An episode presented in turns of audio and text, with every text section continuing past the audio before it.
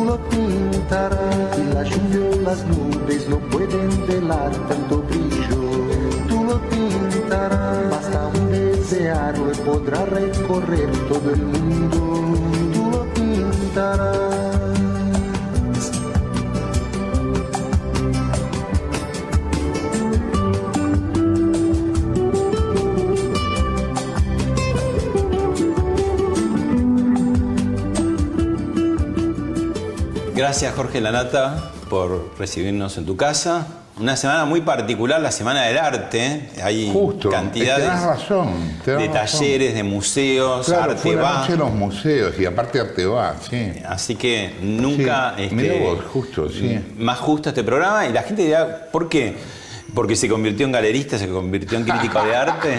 no. No, porque Jorge Lanata, además de ser este, un exitoso conductor de radio, televisión, de escribir este, Claro. artículos periodísticos, libros, etcétera, etcétera, etcétera, tiene una gran pasión por el arte, ¿no? Sí, eh, relativamente nuevo, ¿no? Porque yo creo que se cumplen seis años de mi trasplante y empezó con mi trasplante, increíble. ¿Y por qué? ¿Qué tiene que ver el trasplante con Es el raro, para, yo la, la explicación que, que, que le encuentro es, yo salí de la operación con ganas de ver belleza. No lo sé explicar de otra manera. O sea, yo fue como una cosa muy riesgosa. Me han hecho mil operaciones, ¿no? Yo soy un poco Terminator, pero eh, esta fue la, el trasplante fue la más riesgosa. Podemos decir que ya le ganaste a Pinky. ¿Te acordás que en una época Pinky siempre este, Ah, la, sí. la internaban, tenía Sí, le pasaba operaciones? esto. Eh, sí, igual que competencia trágica, ¿no? Competir con eso. Pero bueno, nada, me acostumbré, qué sé yo, me pasa de todo todo el tiempo. ¿Cómo estás ahora de salud? Estoy bien, estoy bien, estoy bien. ¿Saliste de- tema Eh, acaban de operarme hace, hace una semana, pero fue una Programado. operación- Sí, programada, entré y salí, estuve un día, nada. Eh, bueno, cuestión, salí con ganas de ver belleza y me puse a estudiar. Y, y todavía hoy estudio. Y es inagotable porque vos puedes estudiar eh, arte toda la vida, ¿no? Y mm, empecé a coleccionar, compré cualquier porquería al comienzo, me estafaron, me, me vendieron cualquier cosa, me pagué un curso caro, para decirlo de algún modo, y fui aprendiendo. En el ambiente del arte dicen a tener ojo. Bueno, vos ya, hay que decir, sos un editor de ojo avesado. Algo, aunque es, no tiene nada que ver, y sí, ¿no? El No, bueno, yo- lo que yo hice siempre tuvo que ver. A ver, yo creo que la forma tiene que ver con el contenido. Si a vos se te ocurre el contenido, por lo menos a mí se me ocurre la forma al mismo tiempo.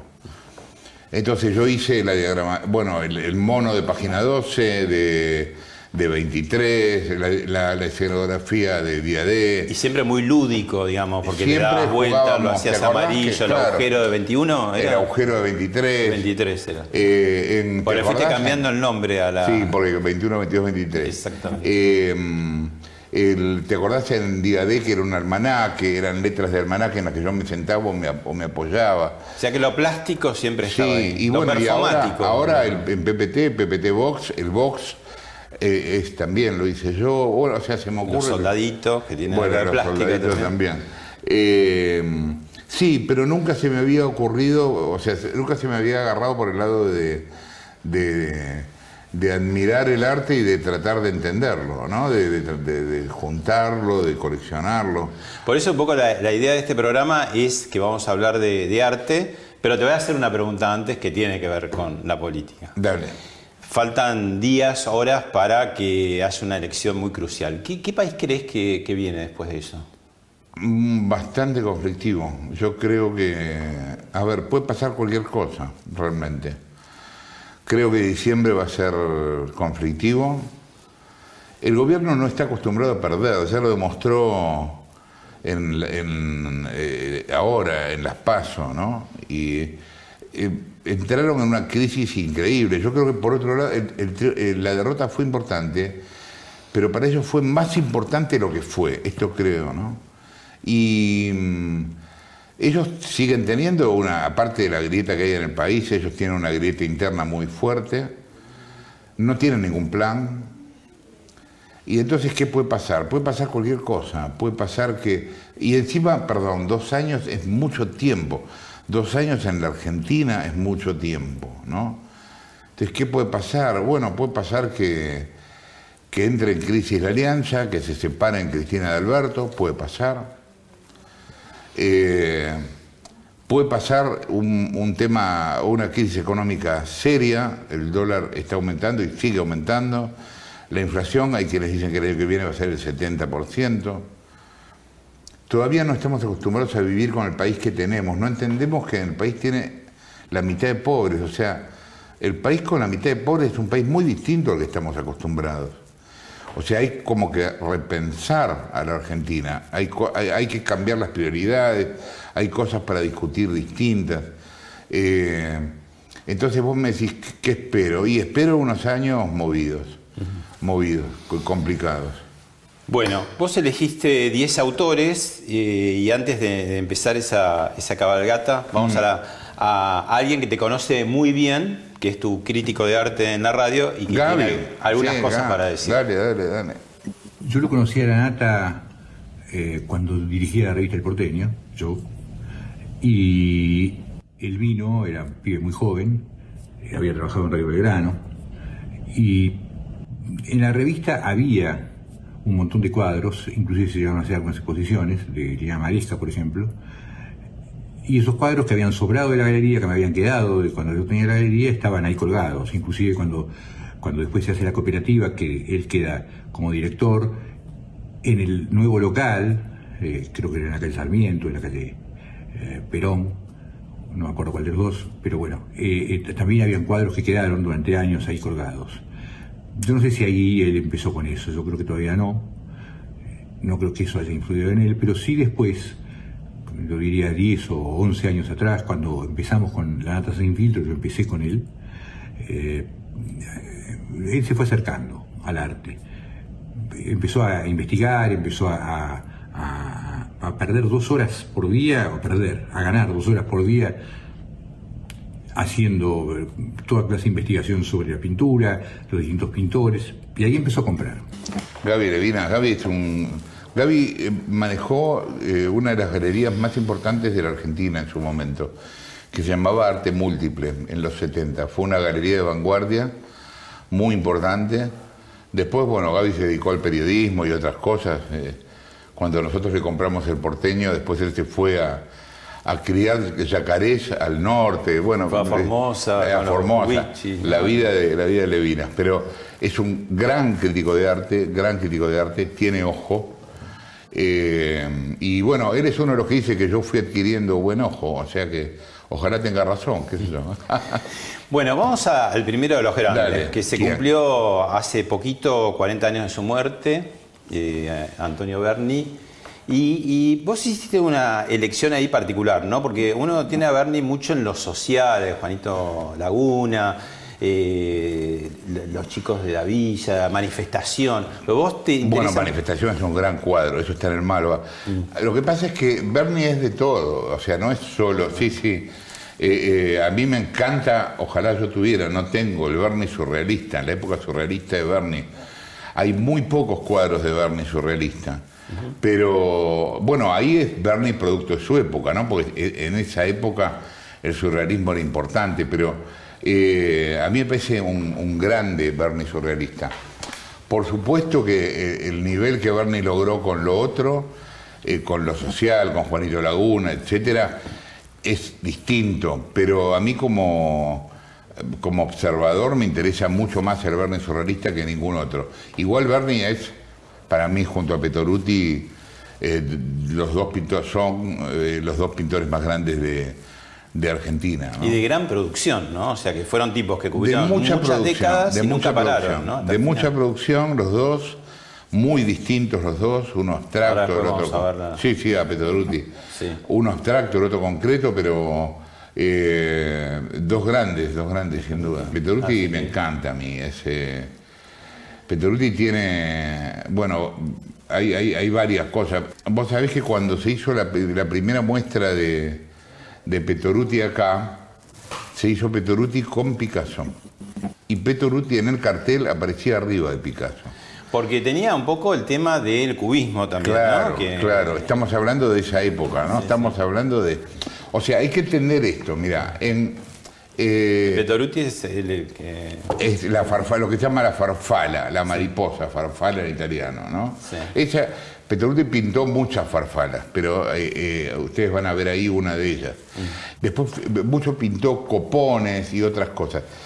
A ver, una manera fácil de contar esta parte de la historia de la pintura es la siguiente. Cuando aparece la fotografía, la pintura entra en crisis. Entonces, a partir de ahí surge, entre otros movimientos, el cubismo. ¿Qué es el cubismo? Es el tipo de movimiento. Ustedes vieron los cuadros de Picasso o de que ahí se ve muy bien. Es el movimiento pintado. Y la descomposición en caras de Y pronto, claro, pero son En caras, que se están moviendo, ¿no? son caras geométricas que se van moviendo, ¿no? Bueno, e- eso pintaba. futurismo también ahí, el futurismo sí, el futurismo después es más importante en Italia que en ningún otro lado. Ahí ya el futurismo se entra a mezclar con, más con lo geométrico puro.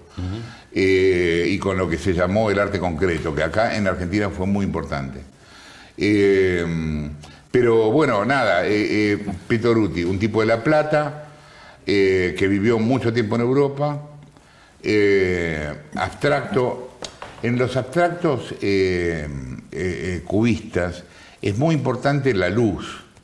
Los tipos, la historia de Pettoruti es un poco la historia del tipo que persigue la luz, ¿no?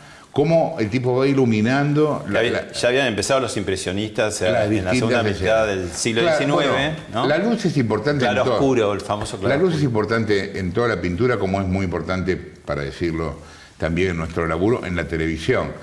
Yo escuché una vez una definición que es tal cual. La luz es la mitad de la imagen. Vos pensás, si no hay luz, hay oscuridad. O sea, la luz es la mitad de la imagen. Entonces, saber poner la luz implica climas, implica un montón de cosas. Una de las personas que vamos a ver, que eh, en cuanto a creación de climas y que era, y, y que era un grande, era la cámara. La cámara también es un tipo, pero en realidad todos los grandes pintores supieron manejar la luz. Cada uno en un estilo distinto, pero la luz tiene mucho que ver con el clima. Pettoruti es un maestro en el manejo de la luz también. Sul Solar, eh, tipo completísimo, ¿no? Escritor, músico, Sul- astrólogo, Sul es- sí. amigo de Borges. El amigo de Borges, ¿no? Él, hay, él, un. hay, hay una conferencia muy linda que la pueden encontrar en YouTube de Borges hablando de Sul. Siento la amistad de Jules Solar, que fue una de las más entrañables de la vida para mí. Jules Solar está tan cerca de mí que me es tan difícil comunicarlo como el sabor del agua, como el sabor del café, como el sabor de la música, del mar, de la llanura, de la poesía, digamos, de todo lo que queremos. Debe haber sido genial esa, esa dupla, Juli y Borges. Eh, yo tuve la suerte en algún momento de, de- de hacer una, una nota que creo que fue para la revista de Clarín hace, hace unos años, en la casa de Jul. Arriba el museo de Jul, que está en la calle, creo que La Prida, Sí, en la Prida. En la. Prida. Que se mantiene como un museo. se ¿no? mantiene como un museo. Está la casa de Sul, que eh, es una cama chiquita, una cosa increíble. Y ahí hay un sillón donde se sentaba Borges. eh, el tipo inventó un abecedario, un lenguaje, ¿no? Sea, inventó un lenguaje y, ese, y también Jules hizo una cosa que, que en eso fue un adelantado, que empezó a poner palabras en las obras. Esta, hay muchas cosas que vos las ves desde hoy y decís, pero esto es una pavada, ¿por qué este tipo hizo tal cosa? Pero la primera vez que alguien hacía algo, era revolucionario. Y le hacían un bullying fatal porque nadie Sí, entendía bueno, nada, claro, ¿no? porque no lo entendían. Eh, eh, de hecho, también se hacía bullying a sí mismo, Sul. Hay una anécdota que Borges cuenta que en un momento habían conseguido un benefactor, alguien, por supuesto Zul no tenía un peso, etcétera, ¿no? Y vivía a los saltos. Habían conseguido un benefactor para Zul eh, y mm, lo invitan a una comida, Zul lo escucha durante toda la comida y no habla, no habla, no habla, y en un momento le dice, le preguntan algo y Zul dice, yo no sabo. Y ahí se pudrió todo, de tipo nunca nada. ¿Qué habría hecho con el lenguaje inclusivo Zul por ahí? A reírse de él, me imagino. y no quiero pensar que hubiera hecho Borges con el lenguaje inclusivo, por favor. Bueno, escultor y pintor surrealista eh, Roberto Bobby Eisenberg. Un grande, grande, grande. Para mí el mejor pintor surrealista argentino. Eh, mira, hablábamos de climas. Esa obra que estamos viendo de Eisenberg es muy bonita. Eh, hay, una, hay una serie de obras que él tiene eh, por, su historia personal, él eh, estuvo casado con eh, una mujer que tuvo un hijo desaparecido. Y él tiene varios cuadros donde se ve a él de espaldas con un nene. Esos cuadros son para mí los mejores de Eisenberg. Eisenberg también tiene mucha escultura. Inventó, inventó personas, inventó lugares, inventó cielos. Es un tipo para ver, ahí se es, es, para mí un grande, un grande. Siempre fuiste coleccionista de distintas cosas, por ejemplo, me acuerdo relojes, ¿no? Ahora refloté los relojes de arena, los volví a poner en el escritorio. ¿Cuál es la diferencia entre coleccionar de todo o cualquier cosa y coleccionar arte? Mira, eh, eh, una vez un galerista viejito, que ya está viejito, pero eh, aún vive Mario Manuilo, que fue el presidente de la Federación de Galeristas de acá, me contó que eh, me contó una cosa que me gustó, que es que la me dice, mire, su colección es usted. Es una manera en la cual usted se define. Si, si, algún día, claro, si algún día usted lo quieren conocer, que vean su colección. Y me encantó eso, y es verdad, porque uno tiene que ver con lo que colecciona. Y entonces, ¿qué buscas? No te digo autores, ¿qué, qué, buscas? ¿Qué colores, qué formas? Qué, yo creo que a mí me gusta mucho lo geométrico. Dentro de los geométricos me gusta un, particularmente una escuela que son los Madí. Sí. Los Madí es una, es una, escuela que crearon eh, Cosiche y eh, Carmelo Ardenquín, Ardenquín eh, uruguayo, argentino, y eh, Cosiche argentino ¿Qué es lo que hicieron los Madí? Los Madí rompieron el marco. También, esto que salen del cuadrado también. Bueno, esto que también parece obvio hoy, en su momento era increíble. Los cuadros eran cuadrados, rectangulares. Los tipos empezaron a cortar el marco, a hacer las cosas más increíbles con el marco. Y eso cambió la proporción de todo. Y Kosice hizo esas esculturas con agua, ¿no? claro, hizo todas las esculturas con agua. Exactamente. Eh, las hidro, como hidroesculturas. Eh, los Madí a mí me interesan mucho. El Madí es un movimiento que aún hoy persiste y el, el, eh, Madí es el único movimiento del Río de la Plata original, auténtico del Río de la Plata. El otro movimiento en América Latina propio son los muralistas mexicanos. Después todos los demás tienen influencia, pero los Madí son como una cosa en sí misma una escuela en sí misma. Pegaron mucho en Francia, en Italia eh, y en todo Sudamérica, pero eh, más que nada en Uruguay y en, y en Argentina. Pasó por, hablemos de otra cosa, Marta Minujín y dijo esto. Ah, a ver. Lo que tiene la Argentina, que tiene toda una cultura muy mezclada, muy cosmopolita, un barullo brutal, pero ese barullo los que somos muy sensibles lo podemos captar y lo podemos hacer trascender. ¿Entendés? Lo podemos hacer trascender. Aparte yo pienso que el arte está por encima de todo, encima de la religión, de la política, de todo. El arte es lo más para mí. Yo creo que el arte es lo más, lo más. Pero digamos... Pero no así el cuadro, el arte, el arte así. Es un, un sentimiento, una sensación. Por eso yo siempre digo hay que vivir en arte. Yo tengo la suerte de vivir en arte. Bueno, Marta Pirugín es una grande. Eh, vos sabés que ahora el MoMA le va a dedicar una sala entera a Marta Minujín, va a poner una instalación ahí. Es artista y es comunicadora, ¿no? Porque de alguna manera. Lo que pasa es que es muy difícil, eh, claro, bueno, te podemos dedicar varios programas a qué es el arte, qué sé yo. Es cierto que la comunicación también tiene que ver con el arte, depende qué comunicación, pero y últimamente más, porque el arte se ha ido mezclando con la publicidad. Bueno, Warhol, ¿no? La, instalación, digo, ella es muy performática. Y... Es que la, eh, instalación está dedicada eh, a la. Eh, es comunicación pura también. Y pero el arte es comunicación, ¿no? Es. Estás ahí transmitiendo algo personal, algo, de, algo que tiene que ver con el mundo, estás transmitiendo distintas cosas, estás comunicando también. Vamos ahora, te llevo a un autor también preferido tuyo, más tradicional, ¿no? El tipo costumbrista, que manejaba el humor, que Walt Disney lo contrata. Ah, Molina Campos, claro. Para mí, el, mejor eh, retratista del campo argentino es Molina Campos.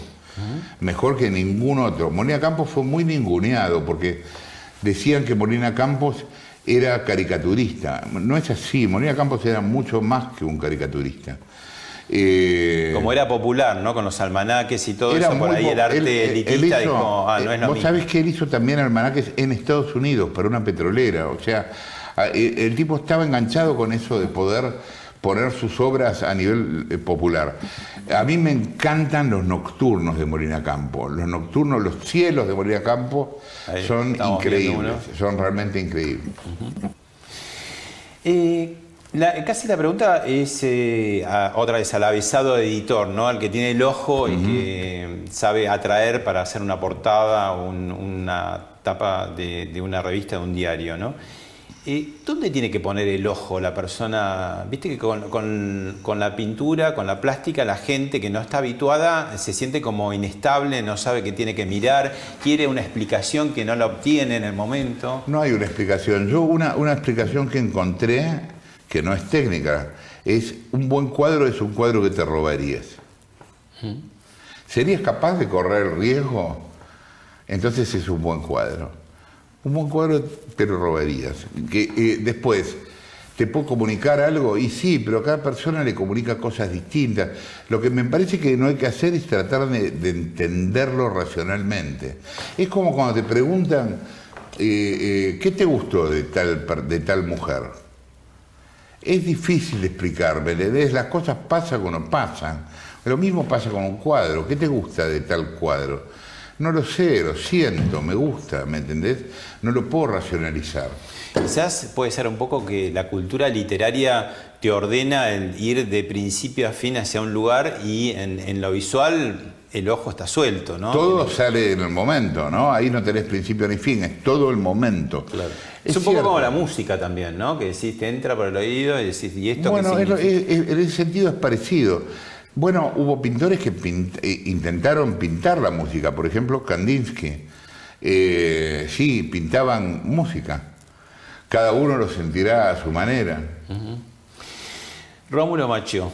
Un, para mí un grande también. Ay, Macho tiene una frase tan linda que dijo en La Nación, en un reportaje que le hicieron, que yo creo que fue, si no el último, por ahí.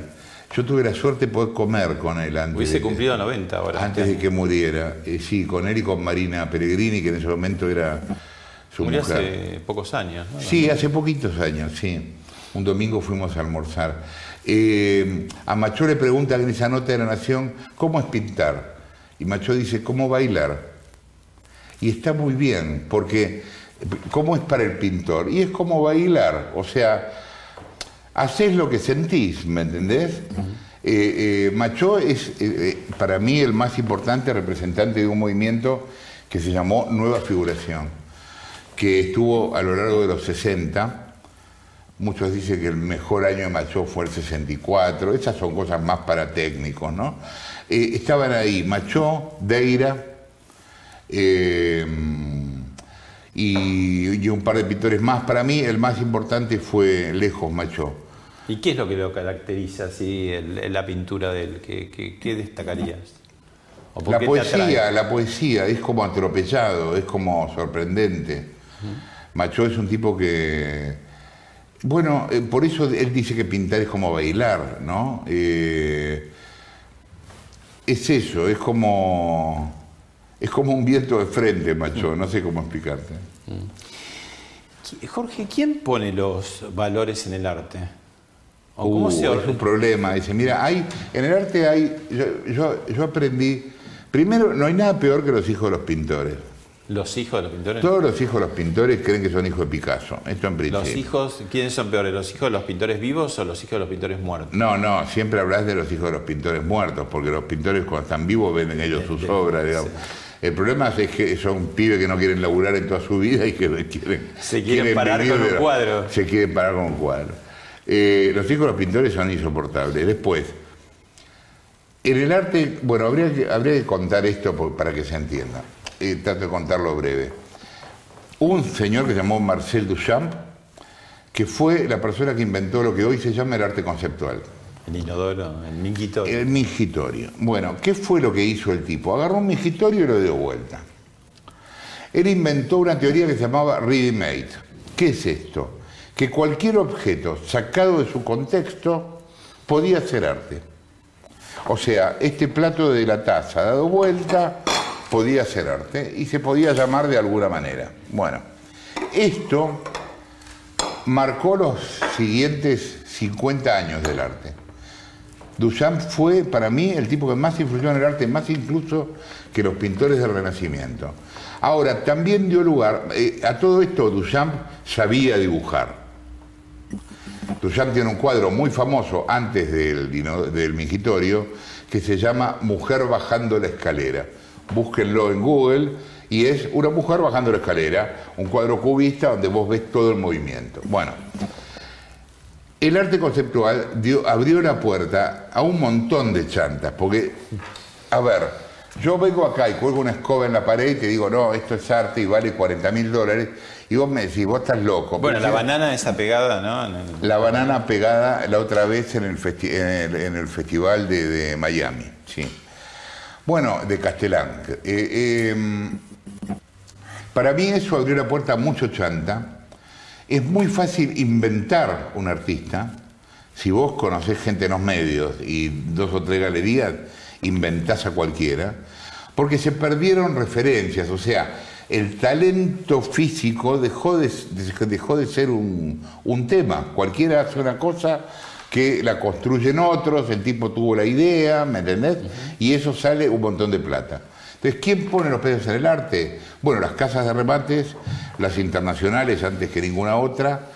Los artistas tienen una cotización promedio, hay guías para eso, te puedes abonar a distintas guías que tienen los, eh, eh, eh, los precios de los remates y tal, pero también se llega a extremos ridículos. Hoy hay cuadros de 200 millones de dólares. Entonces, ¿quién lo compra? No lo compra una persona. Instituciones, gobiernos, lo, compra, lo compran fondos, fondos de inversión, compran partes. Bueno, hace poco estuvo por acá, eh, a propósito de, la muestra de Barradas, otro gran pintor ah, uruguayo, bueno, sí, en el Malva. Ah, Sanguinetti. En su época de presidente dice que compró buena parte de la colección, ¿no? de Barradas. De Barradas, un estado que... Bueno, ahí sí, hay estados que compran. Acá Argentina, en la época del centenario compraba muchas obras y hasta principios, hasta mediados del siglo XX también. Después dejó de comprar obras. Acá todavía hay en algunos ministerios buenas obras. Ahora te hago una pregunta que parece contradictoria con lo que hablamos recién. Si es caro coleccionar, eh, mm. alguien que quiere empezar, viste que dice que quiere empezar. Lo que le digo a alguien que quiere empezar primero es, siempre compren un original antes que una copia, primero. Mm. Es mejor tener un original por un pintor que a lo mejor no conoce a nadie que un póster. ¿Y por qué es mejor? Tenés algo que es de una persona, que es un hecho artístico. No importa que sea caro o barato, eso es lo de menos, porque que sea caro o barato es eventual. Hay mucha gente también con la fantasía de compré un cuadro de González y después González pasó de costar 100 a costar 4 mil y me llené de plata con No vas a ser coleccionista para especular. Olvídense, eso no pasa, pasa una vez en no sé cuál. Yo nunca compré un cuadro para especular, yo compro los cuadros que me gustan. Ah, pero después en el camino podés llegar a venderlo por puede pasar, o cambiarlo por otro. Sí, puede pasar, pero también te puede pasar lo contrario.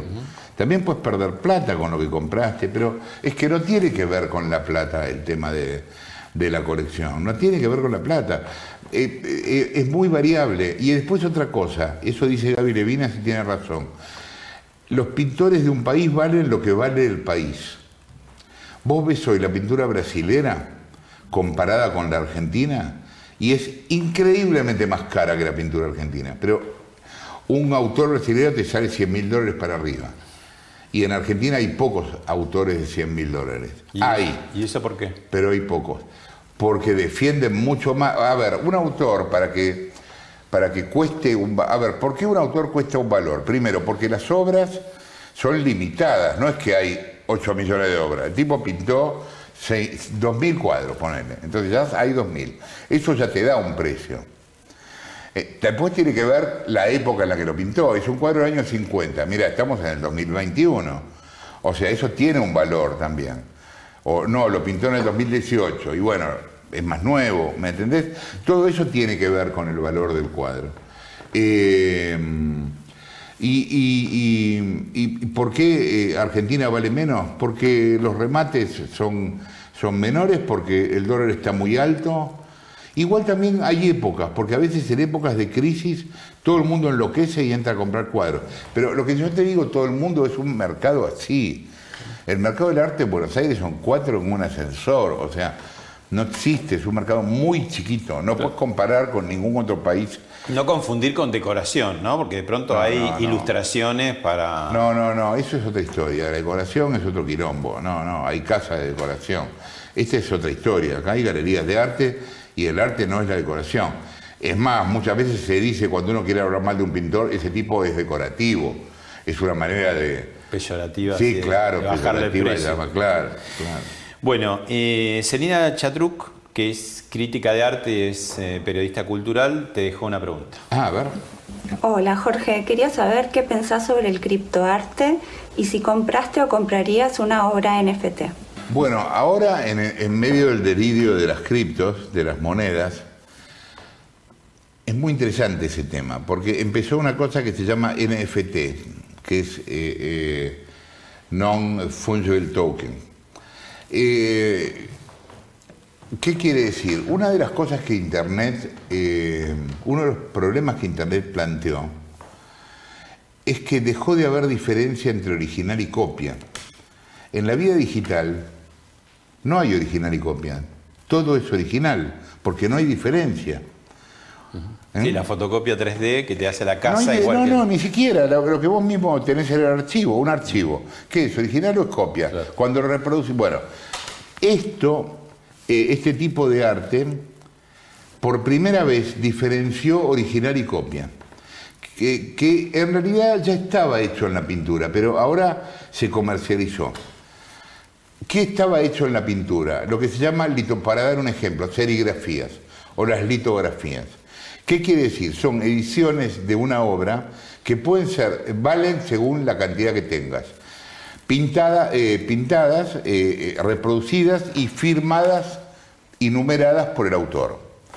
En general, cuando son menos de 100, son las más caras, cuando son 4.000, no vale un carajo porque vos no pensás que el pintor estuvo, Picasso no estuvo pintando, eh, firmando 4.000 cuadros, lo, firmaba el portero y ponía Picasso y chau. ¿Te acordás esa anécdota que contaban de Picasso que decía que dejaba un dibujo para una comida y dice, fírmelo, me quedo con el restaurante? Me quedo con el restaurante, claro, tal cual. Eh, hay servilletas firmadas por Picasso y todo, sí. Eh, bueno, en Internet lo que, lo que se hizo ahora, en, las redes, es una obra, la primera obra digital, el número uno de lo que sale, cuesta una cantidad de plata increíble. Y después hay reproducciones, o sea, diferenciaron esa, ese, ese tema. Yo no creo que, a ver, uy, voy a tener quirombo con esto, pero yo no creo que se pueda hacer arte en una computadora. Yo creo que hacer arte es otra historia. Es lo mismo que yo tampoco creo que la inteligencia artificial pueda crear arte. Pero básicamente, ¿sabes por qué? Porque el arte tiene más que ver con el error que con el acierto. Entonces, eh, la computadora no puede equivocarse. La computadora, en ese sentido, es perfecta. Está planteada, vos no podés programarle un error a una máquina, ¿me entendés? Tenés que programarle solo aciertos. Entonces, para mí no puede haber arte ahí. Eh, hay gente que intenta hacer arte en, la, vida digital. A mí me parece que, no, que eso no es arte. ¿Y vos, Jorge, eh, dibujás, dibujaste de chico? No, de yo no soy capaz de. No, no, no, no, no. Yo escribo. No, bastante tengo con eso. No, yo, yo, eh, yo colecciono, me encanta la pintura. No, no me animaría a dibujar tampoco. Respeto mucho a la gente que pinta, no. Pero haces bocetitos de golpe cuando decís una planta del estudio, la Eso sí, ahí sí, claro, sí, sí. Son más dibujo. arquitect- alguna Mirá, yo-. ¿sabés con qué dibujo yo en la computadora? Con el Paint, imagínate, con el programa más tarado que hay para, con eso, con lo más básico, con lo elemental. Yo hice el logo de página 12, el de día D, todo eso con Paint. Eh, sí, pero no sé manejar otras cosas. Y de chico no te acordás, digo, fuiste un chico solitario en casa de Sí, grandes. sí. Eh, bueno, a veces un chico, un papel y unos No, crayones. no, unos nunca me agarró por. No, no, no. no Te agarraba porque- más por leer las revistas y libros por, que encontrabas por, por, por leer las revistas viejas, sí, totalmente, pero no, no por otra cosa. Y pero te enganchó de chico de pronto la historieta que tiene que tiene No era, dibujos. no era un gran lector de cómics. No, leía, pero leía eh, Isidorito cuando era chico. Pero no, no, no, no era. No, buceando en tu, en tu infancia, adolescencia, estoy buscando imágenes que pueden ser, te decía historieta. Ahora te pregunto del cine de pronto, ¿no? El Que- cine sí, el cine sí, sí, sí, claro. Y, y siendo chico me enganchaba en todos los, los cineclubs que había. Y era, era habitué de la Lugones, de, de la Hebraica, de. Oh, ya, ahí en eh, la calle sí, Sarmiento. claro, y no. ahí, ahí le diste, o sea, te Ahí pusiste a todo estudiar. lo que quería. pero Sí, no, pero no me puse a estudiar como ahora acá. No, no, eh, no tanto como ahora, pero sí seguías ciclos de pronto Sí, de cine. claro, sí, sí, Sí, sí, claro. Es Algo que de- había, había gran cine en esa época. Claro, los grandes directores. Sí, Fellini, Berman, eh, había un montón, Benders, Claro. eh, había grandes, grandes directores. Bueno, Spielberg, claro. Claro. O sea, eh, el cine de culto, pero también la superproducción. Bueno, vos tenés un poco Me una pata en un Y bueno, lado y sí, una pata en la otra, sí, ¿no? sí, o sea, claro. y no tenés el prejuicio, digamos, puedo ir de una vereda a la otra. No me molesta para nada, pero aparte yo, yo el laburo que yo hago es un laburo popular. O sea, a mí no me, no me- al contrario, yo ojalá tuviera, ojalá hiciera 50 puntos de cambio de 10. Claro. Me encantaría, o sea, no tengo ningún problema con eso. Vos siempre hablas de que, que periodismo, eh, además de, bueno, de la verdad, la, la seriedad, la investigación y qué sé yo, pone siempre muy adelante la palabra ameno. Tiene que ser ameno. Sí, a ver, yo no, yo no creo que sea peyorativo el tema del en- entretenimiento. Nosotros en este momento estamos tratando de mantener una conversación entretenida, para que para que los que están mirando no se aburran. O sea, entretener no está mal, depende con qué elementos entretengas. Si vos decís, bueno, traigan a los enanos, y no, ahí estaba todo mal. Ahora, si vos querés entretener con inteligencia, yo creo que el sentido del humor es parte de la inteligencia. Y el diseño también, por eso ahí te vuelvo al tema del arte, Bueno, el tema de sí. las tipografías, las formas. Bueno, y aparte vos sabés que yo ahora no tengo, no puedo, porque en el box no puedo hacerlo por una cuestión técnica. Pero en PPT en los últimos años hicimos sección de pintura en- al final. De acuerdo, Y eso te digo, la única posibilidad de que 3 millones de personas vieran a Petoruti era pasarlo por la televisión. No hay otra posibilidad. Porque ni siquiera yendo a Bellas Artes van 100.000. Y eso suponiendo que llenó. ¿Me entendés? O sea, la ma- y, y en el colegio no te enseñan. Vos en un momento mencionabas a, a Boy Eisenberg, escultor y, y pintor. Por ejemplo, no nos enseñan qué es la escultura. No tenemos idea de la forma y del movimiento.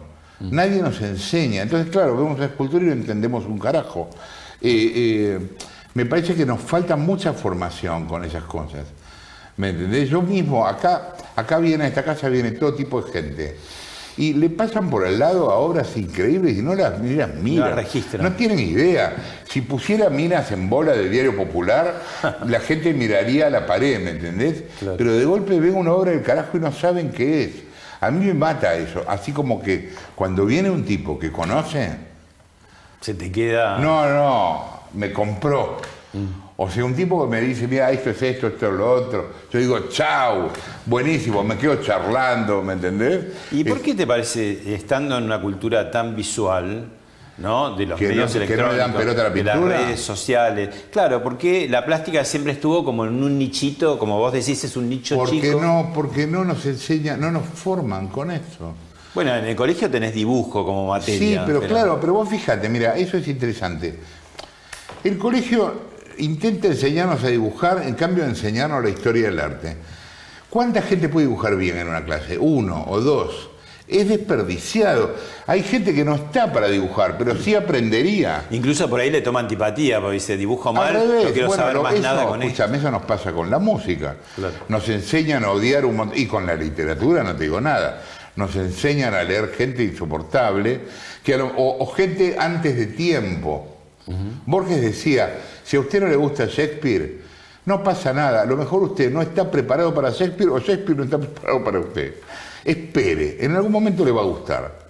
Y si no le gusta, tampoco pasa nada. Está bien. Eh, estamos viendo el estudio Retrato de Mujer que está en Bellas Artes, que es de Miguel Diome, de, mm. La Boca, ¿no? Eso también, además de Quinquera Martín, que es el más popular y el más conocido. Por Vos sabés que Quinquera, Quinquera es un grande y a Quinquera siempre, por una cuestión snob, estuvo como relegado. Quinquera fue muy importante al comienzo del siglo XX y después nadie más le dio pelota a Quinquera porque es popular. Quinquera tenía ese problema. Yo quisiera ver a todos los boludos que hablan si pudieran pintar como Quinquera Martín. Quinquera era un grande, un grande. La escuela de la Boca fue muy importante y giró alrededor de Quinquera.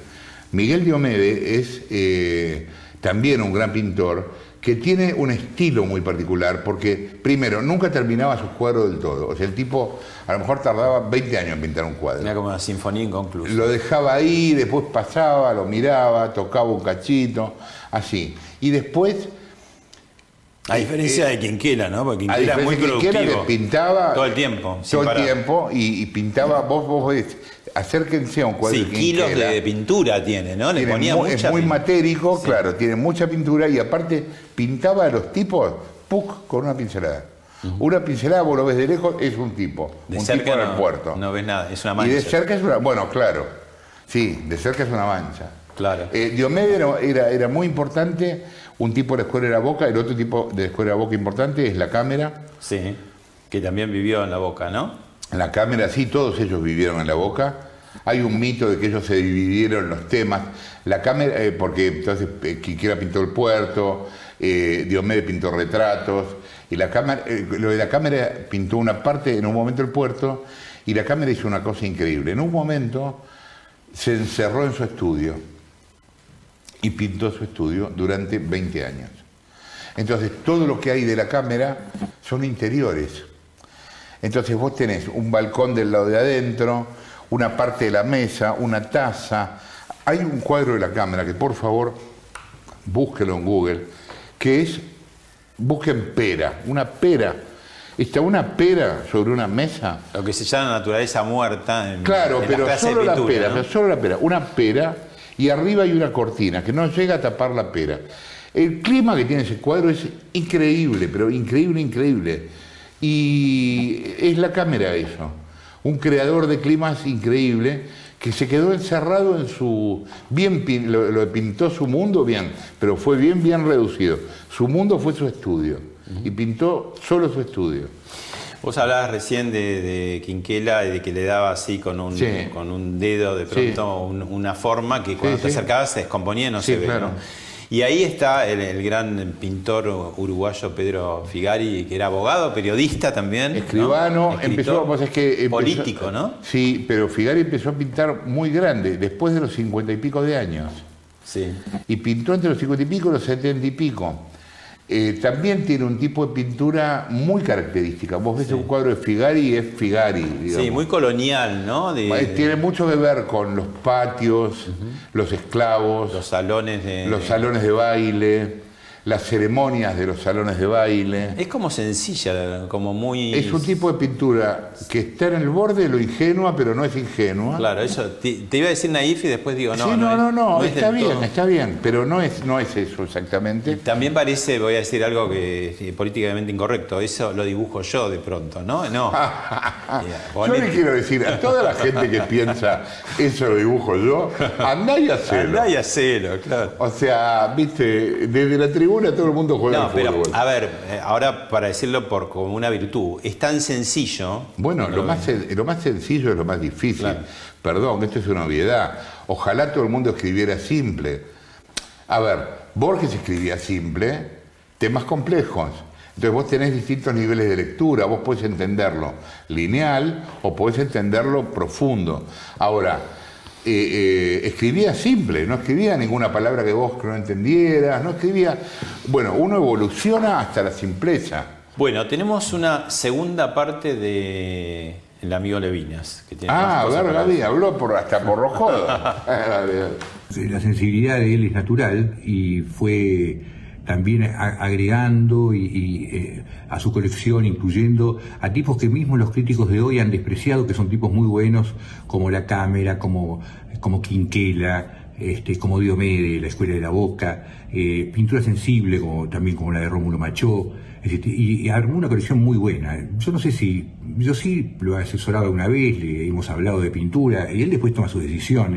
realmente, yo creo que él, como coleccionista, eh, se armó solo, como todo hizo en la vida. Si hay alguien que se hizo solo en la vida es Jorge Lanata, ¿no? Creo que él realmente eh, tenía esa vocación adentro de él, la fue descubriendo eh, y lo hizo muy bien. Su colección es maravillosa y hoy día él sabe mucho más que yo de muchas cosas. él conoce toda la pintura latinoamericana, quiénes son los pintores, qué están haciendo, qué están pintando, qué es la pintura argentina de hoy día, de, de los nuevos abstractos. Es decir, sabe mucho, tiene mucha memoria estudia mucho y realmente su colección es formidable. No me, no me siento responsable por lo que ha hecho, creo que él lo hizo solo. Eh, no descarto que se pueda haber tenido alguna influencia, pero me da la sensación de que en esto la nata se cortó solo, como siempre. No, yo obviamente no sé baje Levinas para nada, pero es muy generoso de parte de él de decirlo. Eh, bueno, lo que hablábamos antes, ¿no? Lo de la cámara, gente de la Escuela de la Boca, qué sé yo. Yo empecé coleccionando geométrico, pero después yo no puedo ser tan dogmático de pensar que solo el arte es geométrico, digamos, sería un tarado. El dogmatismo es como una especie de muestra de estupidez, digamos. Eh, yo soy eh, eh, súper heterodoxo en eso y tengo de todo. ¿Racionalizaste por qué empezaste por lo geométrico? Uno podría decir, bueno, busca determinado orden o qué. ¿Qué se busca no, porque lo geométrico es lo más poético. Parece que no, ¿viste? Pero lo geométrico y lo abstracto es lo más poético. Eh, y la literatura tiene mucho que ver con la poesía, ¿no? En la literatura hay música, en las palabras. Claro, los compases, digamos, los tiempos, ¿no? Claro.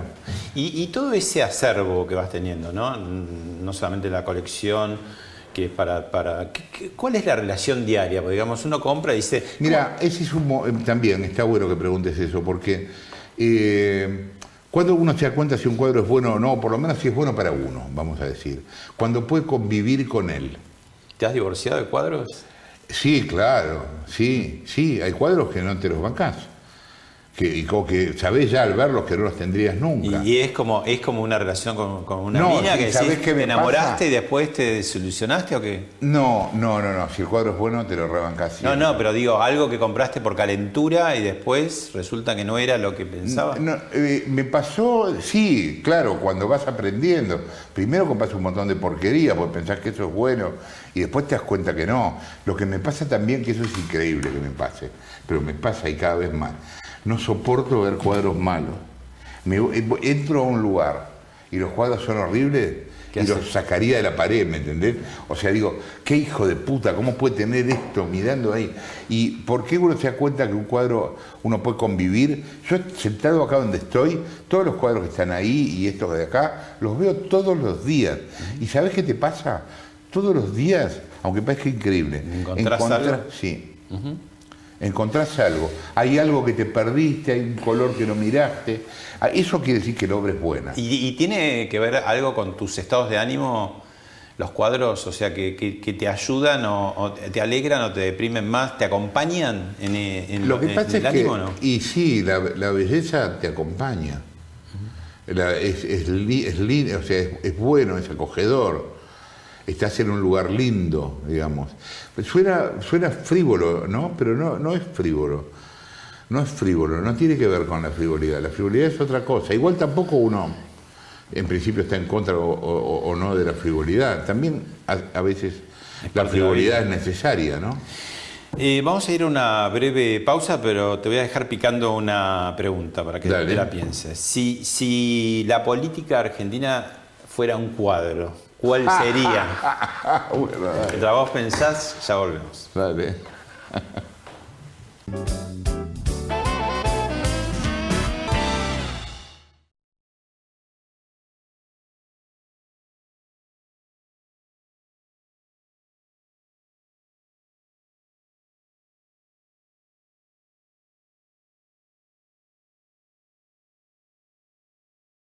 Premium con entrega express. Además, podés abonarlos en 24 cuotas sin interés y con 55% off. Lleva tu descanso a otro nivel con Bedtime. En Banco Nación sabemos que durante años renegamos diciéndoles, con el celular afuera, ¿puede ser? Ahora que tienen BNA+, queremos que usen sus celulares. Bajate la app BNA+. Todo es más fácil. Banco Nación. Ormay presenta su línea de placas de cocción Smart Induction. Potencia, precisión y máxima eficiencia energética. La evolución en cocción con resultados perfectos. Ormay, para toda la vida.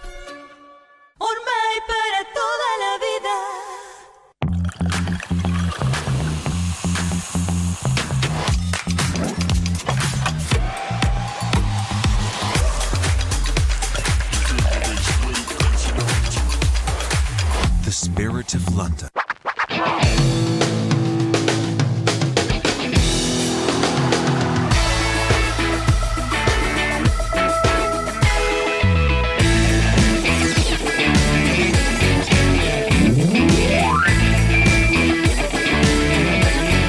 Flimpaf.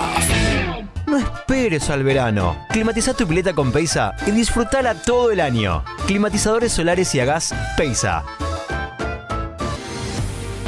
Mastercard Débito es la única tarjeta que protege tus compras ante un imprevisto. Protege tu celular ante daños o robo. Y también te permite suscribirte a tus apps favoritas de música, series y delivery. Porque disfrutar sin preocupaciones es esencial. Mastercard. Empieza algo que no tiene precio. Sé tú mismo y lo demás no importa. Lidera lo que llevas dentro. Sigue el Cyber Monday en Frávega. Continúa la liquidación con nuevas ofertas. Hasta 40% de descuento, hasta 18 cuotas de interés, envío gratis y entrega en 48 horas en ofertas seleccionadas. Ponete en modo Cyber en Frávega. Uñas frágiles.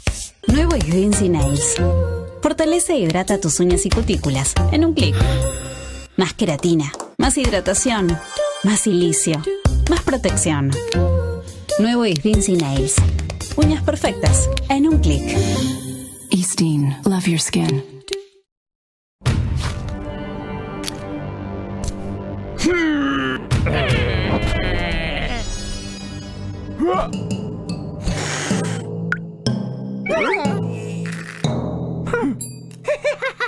Contra las pulgas y garrapatas, Bravecto dura hasta tres veces más que cualquier otro comprimido o pipeta. Solo Bravecto elimina pulgas y garrapatas de tu mascota y de tu casa en una sola dosis. En la nueva promo extrema de Action Energy, sorteamos más de 500 motos, una por estación. Y mientras los demás te dan un tanque, Action Energy sortea el contenido de un tanque cisterna. Un año de combustible gratis para 20 personas. Con cada carga y cada compra sumas chances. Gana un premio extremo. Venía Action Energy. Frávega presenta los nuevos Galaxy Z Fold 3 y Z Flip 3 5G de Samsung. Aprovechalos en 9 cuotas sin interés, envío gratis y con hasta 50% de descuento con plan canje Samsung. Frávega, cerca tuyo, siempre. La seguridad es mucho más que un servicio. Es una red de tecnología, de monitoreo y de personas conectadas entre sí para protegerte.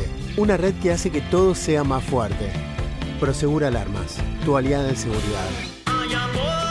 Del viernes al martes en Jumbo, 80% de descuento en la segunda unidad en marcas de pañales y capilares y 70% de descuento en la segunda unidad en snacks y marcas de desodorantes corporales, jabón para la ropa y protección femenina. Jumbo, te da más.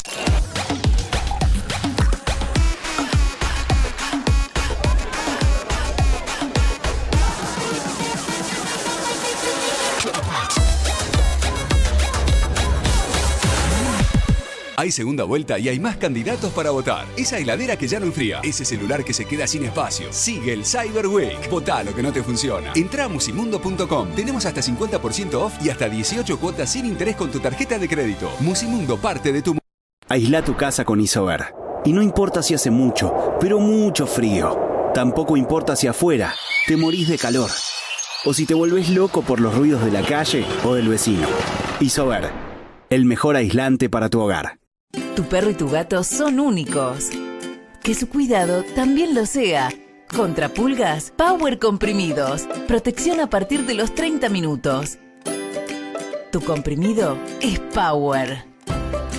Llega el Cyber Week a Blaisten para que esa renovación que querés se vuelva más posible imposible. Del 4 al 7 de noviembre aprovecha hasta un 30% de descuento en más de mil productos seleccionados en blaisten.com.ar y en todas nuestras sucursales. Además, paga en 12 cuotas sin interés. Blaisten. En vinosyspirits.com, un experto te recomienda qué vino llevarle a tu suegro.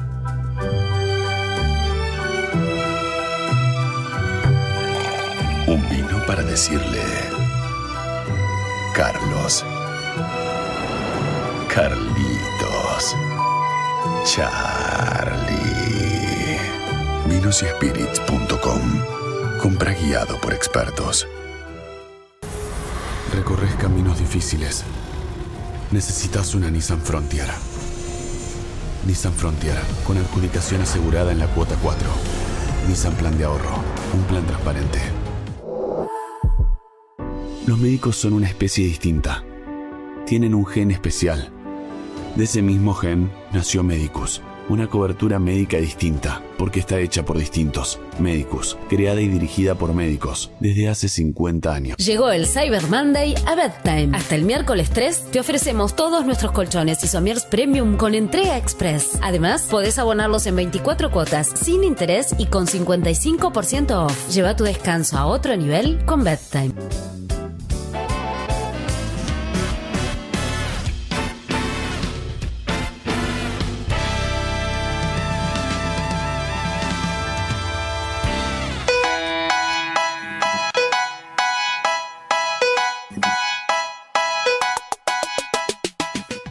Antes de la pregunta que te dejé pendiente, brevemente, ¿qué momento está pasando? Hablamos al principio de la política, te pregunto, ¿qué momento eh, estás viendo desde adentro mismo, porque no tenemos otra eh, manera, el periodismo argentino? No es un buen momento para el periodismo, eh, pero no es de ahora, es de hace bastante tiempo.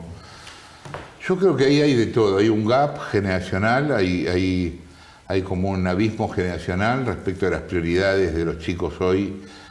Eh, el periodismo, y, yo digo esto y yo no hablo bien inglés, pero el periodismo nuestro sigue siendo un... En una reacción, la cantidad de gente que habla inglés es mínima. Es una locura que eso sea así a esta altura del partido, cuando el idioma universal en Occidente es el inglés. O sea, no podés no hablar inglés si haces periodismo. Digamos, no podés porque no dejás de tener fuentes, dejás de leer cosas, digamos. Después, eh, cada vez hay más panelismo y menos producción. Eh, hay medios enteros armados en base al panelismo.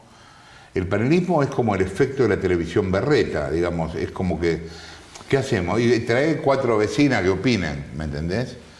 Eh, viejo, laburen un poco, hagan notas, salgan a la calle, digamos, editen el material, laburen en... O sea, no te digo que hagan documentales todo el tiempo, pero, viste, una cosa es documental y otra es la nada misma. Hoy eh, estamos con medios muy cargados de opinión, también tiene que ver con los momentos del país, ¿no? Pero con medios muy cargados de opinión, en algunos casos cargados de grito, y yo no creo que el periodismo sea eso, el periodismo es otra cosa. Y después, los chicos eh, no están comprometidos con el laburo, con la profesión. Vos hoy tomás un pibe y te pregunta en la entrevista de laburo qué día se toma vacaciones. Hermano, te acabo de contratar, ¿cómo me vas a preguntar cuándo te vas? Nosotros como periodistas nunca pensábamos en irnos. Todavía yo hoy, hoy que me podría ir, nunca pienso en irme. Pero somos de una época donde mucha gente entraba a un laburo a los 18 años y se jubilaba ahí. Los Sí. chicos de hoy son más nómades, ¿no? Porque tampoco hay laburo Sí, pero muy también fijo y son, muy pero bueno. es cierto, pero también son más leves. Es cierto que son nómades, pero también es cierto que son leves. Es como que, bueno, pasan, ¿me entendés? Pero me parece que se comprometen menos. Eh, eh, no, no me parece un buen momento del periodismo y de hecho hace mucho tiempo que no veo, no acá, eh, en el mundo, productos que yo diga, bueno, la gráfica, olvídate, la gráfica, estamos en el velorio de la gráfica. Estamos en el velorio de la gráfica, estamos en el velorio de la televisión abierta. Está bien, porque eso, bueno, habrá que ver cómo todo sintetiza en, en la red, ¿no? Pero aún fuera del momento de transición, no veo productos que vos digas, wow, esto es nuevo. A ver, ¿qué fue lo último que vi que es, esto es nuevo? El programa de el tipo que hace dedo y canta en karaoke en Estados Unidos. Ese programa me pareció nuevo, distinto. Después no vi otra cosa. No, no, no veo programas que, te, que, que digas, bueno, esto es nuevo. La grieta complica, va a pasar. La grieta está cada vez peor, en realidad. Es difícil. No sé, no sé si va a pasar. No sé si estuvo siempre tampoco. Lo único que sé de la grieta es que yo tuve Lo la... dijiste en el Colón esa vez y a partir de ahí claro, que no se nos la- salió de la boca nunca más a Es nadie. cierto, que agarré, mi antena agarró una, de la antena de todo el mundo una palabra y la dije. No, no sé, no sé. Bueno, la pregunta que quedaba pendiente, si tuvieras que ¿Con qué resumir cuadro? en un cuadro Sí. el estado actual de la Argentina, la política, este, ¿cuál sería? Si querés uno. No, no, con uno me alcanza. El Guernica. El Guernica. Bueno, pero ahí está todo roto. Bueno, sí, sí, acá también. Acá también. Gracias, Jorge. A vos, Pablo.